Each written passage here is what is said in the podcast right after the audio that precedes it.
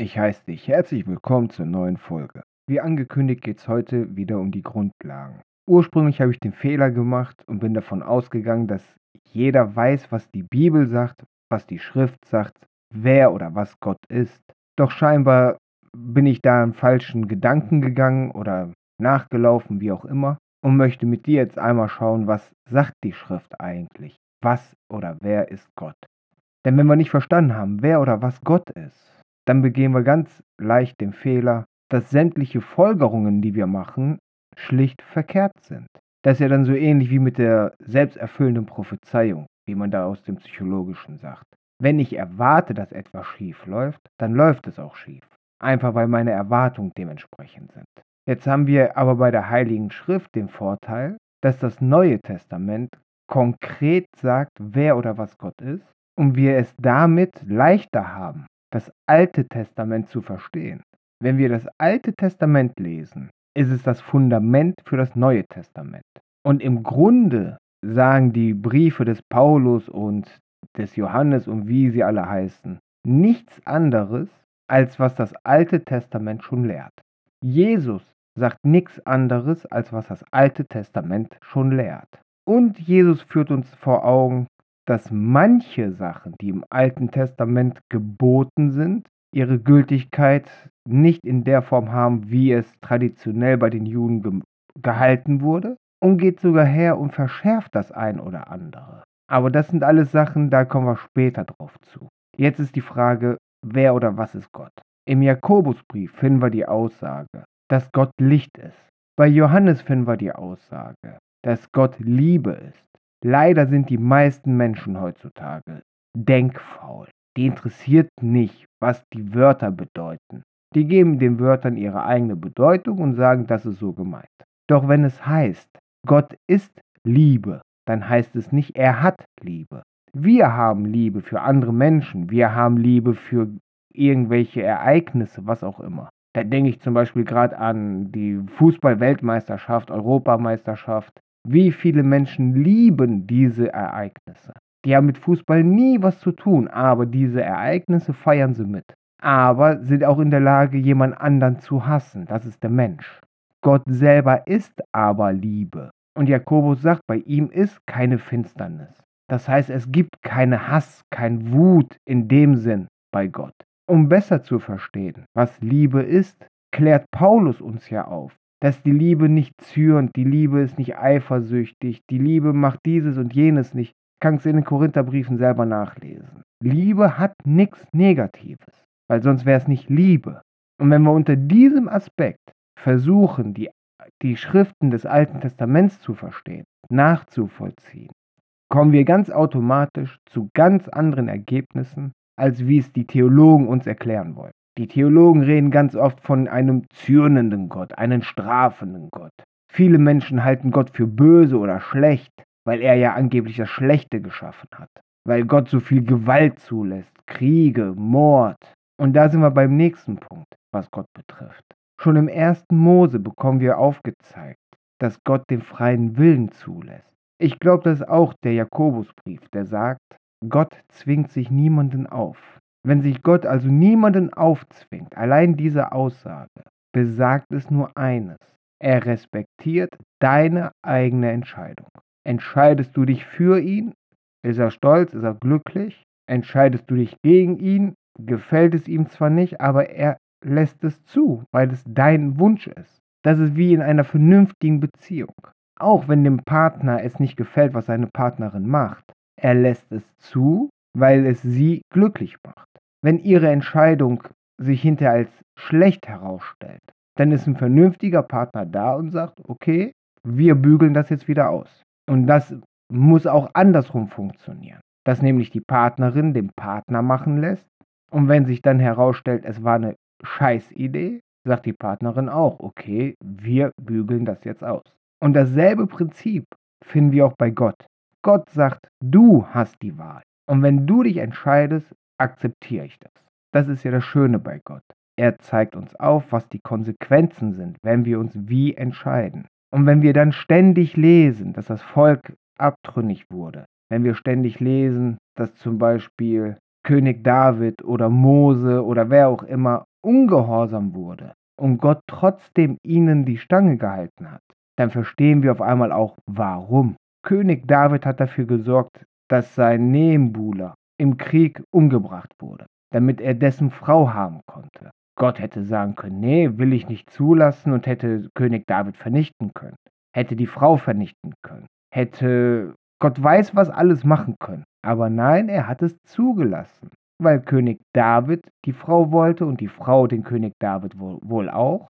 Und die Konsequenz aus dieser Beziehung war aber, dass dann das Kind, was dabei entstand, der Sohn, der weiter keinen Namen in der Bibel hat, dass der gestorben ist, noch im Kindsbett praktisch. Der Prophet Jona, der hat einen Auftrag bekommen und er wollte ihn nicht machen. Und Gott hat es erstmal zugelassen bis zum gewissen Punkt und hat ihm dann nochmal die Chance gegeben, den Auftrag zu erfüllen. Jeremia zum Beispiel, der hat gesagt, ich habe jetzt keine Lust mehr. Ich spreche nicht mehr zum Volk, die hören ja eh nicht zu. Und Gott hat es zugelassen, weil das alles der freie Wille ist. Und im ersten Buch Mose bei Kain und Abel sehen wir schon, Gott sieht, Kain ist sauer auf Abel, obwohl es gar keinen Grund eigentlich gibt. Aber so tief wollen wir jetzt da nicht reingehen. Aber Gott sagt zu Kain, was ist los mit dir? Warum bist du so sauer? Warum bist du so aggressiv? Komm mal runter, sagt er im Endeffekt. Und sagt, du musst über deine Gefühle, über deine Sünde herrschen. Nicht er sagt, er muss, sondern er sollte. Aber Gott lässt es zu, dass der Mensch einen freien Willen hat. Das ist eben Liebe. Das macht die Liebe ja so wertvoll. Wenn also der eine Partner dem anderen Partner etwas aufzwängen will, dann ist es keine Liebe. Und dieses sehen wir bei Gott nicht. Dieses können wir bei Gott nicht finden, dass er jemandem was aufzwingen will. Wie gesagt, Jakobusbrief spricht davon, dass er sich niemanden aufzwingt. Also halten wir hier fest. Gott hat keine Liebe, sondern er ist Liebe. Gott ist Licht. Weil Gott Liebe ist, gibt es bei ihm auch nichts Negatives. Das bekommen wir alles aus dem Neuen Testament beigebracht. Wenn wir es nicht glauben, können wir es anhand des Alten Testaments prüfen und die Ereignisse mal versuchen in diesem Licht zu betrachten. Jetzt kommt aber das Wichtigste, was der Herr selbst von sich spricht. Denn im Exodus, da sagt Mose zum Herrn, was soll ich den Leuten sagen, wer mich gesandt hat? Und die Antwort lautet, ich bin, der ich bin. Jetzt ist immer diese große theologische Frage, könnte da nicht vielleicht stehen, ich werde sein, der ich sein werde? Und dann habe ich jetzt bei der einen Bibelversion ähm, die von den Zeugen Jehovas gelesen, dass die Übersetzung dort heißt, ich werde sein, der ich sein will. Wir haben also jetzt drei Aussagen, drei Übersetzungsvarianten. Grundsätzlich sind alle richtig. Man kann es immer so übersetzen, wobei das bei den Zeugen Jehovas noch ein bisschen, bisschen durcheinander wirkt. Die Sache ist nämlich, das Hebräische hat keine Zukunftsvariante, so wie wir das Futur haben. Wir haben, glaube ich, sogar zwei Zukunftsvarianten in unserem Sprache. Das Hebräische sagt aber, aufgrund des Kontextes entscheidet sich das, ob das aktuell ist oder eben zukünftig. Jetzt müssen wir aber als Leser, ich sage noch nicht mal als Gläubige, sondern als interessierte, aufmerksame Leser aufpassen. Die Schrift sagt, Gott ist von Ewigkeit bis Ewigkeit. Also immer. Die Schrift sagt, ein Tag bei Gott sind tausend Jahre bei uns. Das sind also schon mal Maßstäbe, die uns zeigen, dass Gott außerhalb unserer Zeit ist. Ich weiß nicht, ob es auf andere Metaebenen oder was auch immer Zeit gibt. Denn die Theorie sagt ja, dass es irgendwie im Raum-Zeit-Zusammenhang ist. Da, wo Raum ist, da ist auch Zeit. Ich will jetzt hier nicht im Physikunterricht ausarten, aber wir wissen nicht, wie es auf einer anderen Ebene ist. Darum wissen wir jetzt auch nicht, gibt es da die Zeit. Wenn wir die Schrift ernst nehmen, gibt es da auch Zeit, weil sonst wäre es ja nicht ein Tag bei Gott, tausend Jahre beim Menschen. Aber was halt feststeht, Gott ist außerhalb unserer Zeit, unseres Zeitempfindens. Das bedeutet also, wenn er ewig ist, ist er immer. Das heißt, egal zu welcher Zeit wir Gott ansprechen, er ist. Deswegen ist die Übersetzung Ich bin, der ich bin, die genau einzig richtige Übersetzung. Wenn wir sagen, dass die Übersetzung Ich werde sein, der ich sein werde richtig wäre, bedeutet es schon vom Satzinhalt, vom Satzkonstrukt, sag ich mal, dass er jetzt nicht ist. Denn er wird ja sein. Der erste Satzteil, ich werde sein. Ja, dann ist er jetzt nicht. Aber Gott ist immer, zu jedem Zeitpunkt. Also ist er immer, also bin. Bei der Übersetzung der Zeugen Jehovas, ist das Problem, dass da keine Kontinuität drin ist. Wenn wir den Satz haben, ich bin der ich bin, ist konstant, bin, bin. Wenn wir den Satz oder die Übersetzung haben, ich werde sein, der ich sein werde, haben wir eine Kontinuität drin.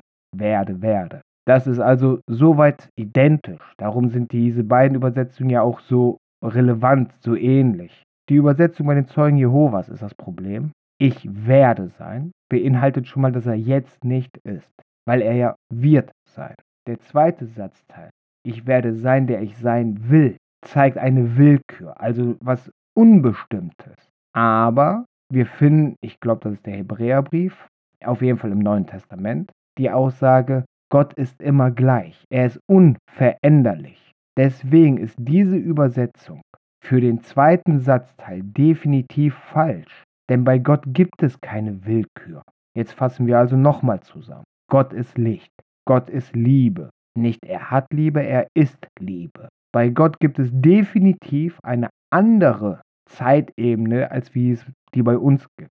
Wenn es überhaupt sowas wie Zeit bei Gott gibt. Dass es für Gott aber keine Zeit gibt, finden wir heraus, weil es heißt, er ist von Ewigkeit zu Ewigkeit. Also immer. Und das bestätigt dann wieder mit der Aussage, durch die Aussage, dass Gott sagt, ich bin der ich bin. Denn er ist ja immer. Und nur weil er ist, weil er immer ist, ist er auch allwissend. Denn er weiß zu jedem Zeitpunkt sämtliche Möglichkeiten, wie wir uns im Einzelnen entscheiden können. Und deswegen ist es bei ihm ja auch absehbar oder für ihn absehbar, so ist besser gesagt, ob es für uns noch Hoffnung gibt, dass wir Buße tun oder ob es bei uns keine Hoffnung mehr gibt für die Buße.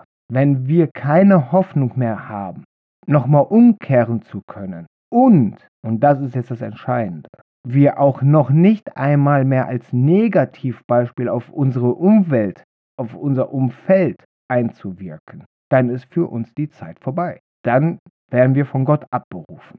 So, mit diesen Grundlagen, Gott ist Licht, Gott ist Liebe, Gott ist zu jedem Zeitpunkt, Gott ist allwissend, mit dieser Grundlage müssen wir zwangsläufig die alten Schriften und die neuen Schriften, also das Alte und das Neue Testament lesen. Und dann müssen wir aufpassen, wie die Schriften aufgebaut sind, ohne jetzt zu weit vorgreifen zu wollen. Das erste Buch Mose kennt gar kein Volk Gottes. Es ist am Anfang Abraham, ein auserwählter Mensch, dessen Nachkommen gesegnet sind. Und erst ab Exodus, also ab dem zweiten Buch Mose, redet die Schrift vom Volk Gottes. Da dürfen wir jetzt nicht in irgendwelchen theologischen Denkmustern verfallen und dann sagen, ja, damit sind ja nur die Juden gemeint, damit sind nur die Christen gemeint, diese Ersatztheologie oder wie auch immer. Nein, wir müssen die Schriften lesen, wie sie da sind. Das erste Buch Mose endet mit Josef. Josef ist in Ägypten, ist bekannt in Ägypten, ist der Stellvertreter vom Pharao und holt seine Familie zu sich in der Zeit der Teuerung. Heute würden wir davon sprechen, dass eine Inflation war, eine Rieseninflation. Und aufgrund dessen, dass diese Inflation auch die Länder drumherum betroffen machte, können wir eigentlich aus heutiger Perspektive von einer weltweiten Inflation sprechen. Genauso wie es bei uns vor ein paar Jahren war wegen dieser Bankenkrise, diese Immobilienblase, jetzt durch Corona und Kurzarbeit und Hasse nicht gesehen. So, und damit endet das erste Buch Mose. Und das zweite Buch Mose steigt damit ein, dass gesagt wird, lange Zeit später, lange Zeit später geht die Geschichte weiter. Jetzt wissen wir aber, dass im ersten Buch Mose gesagt wird, prophezeit wird, über 400 Jahre werden die Nachkommen Israels, also die Nachkommen von Jakob, die werden über 400 Jahre in Knechtschaft sein. Später in der Schrift finden wir die Zahl 430 Jahre. So, und aufgrund dessen, dass wir wissen, dass da 400 Jahre und mehr vergangen sind, können wir einfach den logischen Schluss ziehen, dass das Volk, was, oder in dem Fall die Großfamilie, die in Ägypten war, dass sie sich ja nicht nur untereinander vermehrt haben. Sie haben sich definitiv auch mit ägyptischen Frauen und ägyptischen Männern äh, zusammengetan. Von der reinen Logik her alles andere anzunehmen wäre Unfug. Und wenn du jetzt meinst, dass ich da komplett mein eigenes Denken habe und jetzt Mist erzähle, dann sage ich doch, lest die Exodus-Geschichte, den Auszug. Da ist die Rede von so und so viel tausenden Leuten und zusätzlich Pöbelvolk aus Ägypten hat sich angeschlossen. Also der normale Volk, das normale Volk. Kein Adel, niemand aus der Herrscherklasse hat sich dem angeschlossen. Aber das normale Volk hat sich angeschlossen. Das ist ja genauso, wie wir es heute auch haben. Man lernt Menschen kennen und solange es nicht politisch orientiert ist oder motiviert ist, solange es nicht irgendwie theologisch den Ursprung hat, dass man da miteinander interagiert, sind die Menschen aufgeschlossen füreinander. Das sehen wir in jeden, jede Situation praktisch. Nur in der Gruppe ist der Mensch gefährlich für andere Menschen. Solange der Mensch alleine ist oder für sich praktisch oder mit sich im Einklang ist, wie auch immer, will er den anderen Menschen nichts Schlechtes. Also können wir definitiv davon ausgehen, dass diese 400 Jahre dort definitiv diese Vermischung von Ägyptern und Israelis vorhanden waren, entstand. Das ist eben der Mensch. Aus der Realität können wir es auch sehen. Im muslimischen Bereich gibt es ja auch diese, diesen Vorsatz, diese Intention, sich nicht mit den Ungläubigen zu vermischen. Erst wenn sie zum Is Islam übergetreten sind, dann kann man sie heiraten etc. pp. Wenn man jetzt von dieser Hardcore-Schiene ausgeht. Aber die jetzigen Generationen, die dritte, vierte Generation nach den Gastarbeitern, die haben ja mit dem ursprünglichen fundamentalen Glauben, den die Eltern, Großeltern, wer auch immer schon mitgebracht hatten, nicht mehr genauso viel am Hut wie die Vorfahren, sag ich mal. Und daraufhin sehen wir ja in unserer heutigen Zeit, dass es sehr viele Beziehungen gibt, wo muslimische mit nicht muslimischen Menschen zusammen sind. Dasselbe sehen wir ja auch bei den Juden. In der heutigen Zeit gibt es ja nicht mehr so extrem, soweit ich das überblicken kann, rein jüdische Beziehungen. Also von daher, jeder, der behauptet, dass zu der Zeit in Ägypten keine Vermischung stattgefunden hat, der lebt in einer Fantasiewelt. Ist einfach so. So, und daran sehen wir, da Gott nicht Gott eines Volkes eigentlich ist, sondern einer Familie. Und diese Familie verspricht, ich werde eure Nachkommen so unzählbar wie die Sterne und den Sand machen. Wissen wir, dass es halt um die Nachkommen geht. Wir finden eben nirgends irgendein Verbot, andere Menschen, Menschen anderen Glaubens, Menschen anderer Nationalitäten zu ehelichen oder so. Da gibt es kein Verbot. Und wenn jetzt mir jemand irgendwo mit irgendeinem Vers kommt, wo steht, man soll sich nicht vermischen, ja, aber der ist wieder, wenn man den so interpretiert, aus seiner eigenen Motivation übersetzt. Denn welcher der großen Männer aus der Bibel hatte nur eine rein israelische Beziehung? Mose war mit einer Midianitin zusammen und hatte Kinder. Josef hat seine Frau in Ägypten kennengelernt. Und da er ja als laut der Schrift der erste Israelit war, der nach Ägypten gegangen ist, wird seine Frau auch eine Ägypterin gewesen sein. Das ist jetzt nur um zwei Beispiele zu nennen. Davon haben wir jede Menge. So, das heißt also, Gott befürwortet die Liebe, weil er eben Liebe ist. Er unterscheidet nicht zwischen Nationalitäten oder so. Und wenn Gott nun Liebe ist und möchte, dass der Mensch die Liebe weitergibt, wieso unterstellen wir dann, dass Gott zürnt, dass Gott sagt, ich vernichte euch, weil ich euch vernichten will? Denn das sagt ja in der Theologie ganz oft irgendein Priester oder sowas. Das Alte Testament ist schrecklich, weil der Gott ist böse, der will töten, der will Blut. Aber wenn du jetzt anfängst mit mir, diese Reihe durchzugehen, und das wird lange dauern, Darum, irgendwann steigst du aus, kann ich mit leben, bin ich zufrieden mit. Vielleicht steige ich auch eher aus, wie ihr wollt, kann vielleicht auch passieren, weil allein das erste Buch Mose, 50 Kapitel, ist ein langer Weg.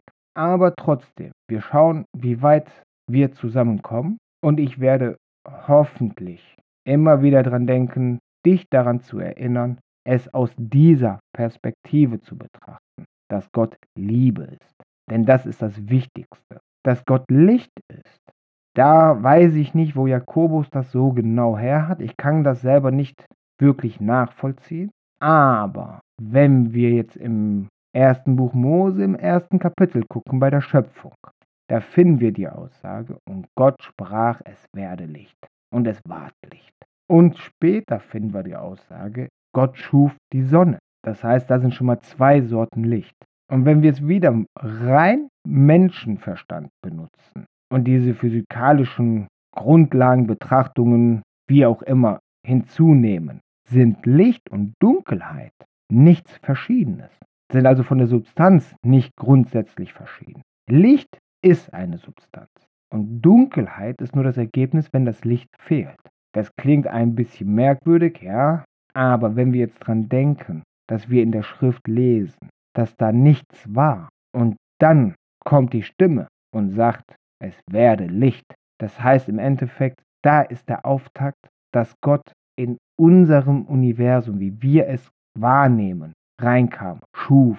Das ist ja, was wir in der nächsten Folge natürlich anfangen, weil wir dann noch einmal mit der Schöpfungsgeschichte anfangen. Das ist, was wir dann tiefer besprechen werden. Aber das ist so interessant. Da ist ein Satz im Endeffekt und wir überlesen den viel zu schnell. Und das ist damit gemeint, wenn in der Schrift steht, du sollst Tag und Nacht die Schrift lesen. Das finden wir, ach, da bin ich mir jetzt gerade nicht sicher, bei König David oder Salomo. Ich meine König Salomo. Und die, diese Aussage Tag und Nacht lesen bedeutet die Tora, sprich die ersten fünf Bücher Mose. Und dieses Tag und Nacht lesen heißt nicht wie ein Roman lesen, lesen, lesen und wieder von vorne anfangen. Das ist Unfug. Am Anfang fangen wir alle so an, das ist richtig, weil wir ja gar nicht wissen, was auf die nächste Seite oder im nächsten Satz steht. Wir wissen am Anfang ja beim ersten, zweiten Mal lesen gar nicht, was kommt denn jetzt. Da ist ja noch alles neu. Aber Tag und Nacht lesen bedeutet studieren, die Schrift studieren, drüber nachdenken. Was lese ich jetzt eigentlich da? Und abschließend möchte ich dich daran erinnern, die Schrift selber sagt, prüfet alles. Und das finden wir in ähnlicher Aufforderung paar Mal im Neuen Testament. Und wenn wir alles prüfen sollen, sollen wir auch Gott prüfen. Und wir sollen auch die Schrift prüfen. Denn eine Prüfung ist nicht verändern oder verdrehen. Eine Prüfung bedeutet etwas Gegebenes, etwas Gesagtes aus verschiedenen Perspektiven zu betrachten. Und natürlich auch Alternativszenarien zu bedenken. Was wäre, wenn dies oder jenes? Man kann es übertreiben, bis Gott weiß wohin. Das werden wir auf jeden Fall nicht machen, dieses Übertreiben. Aber wir werden prüfen.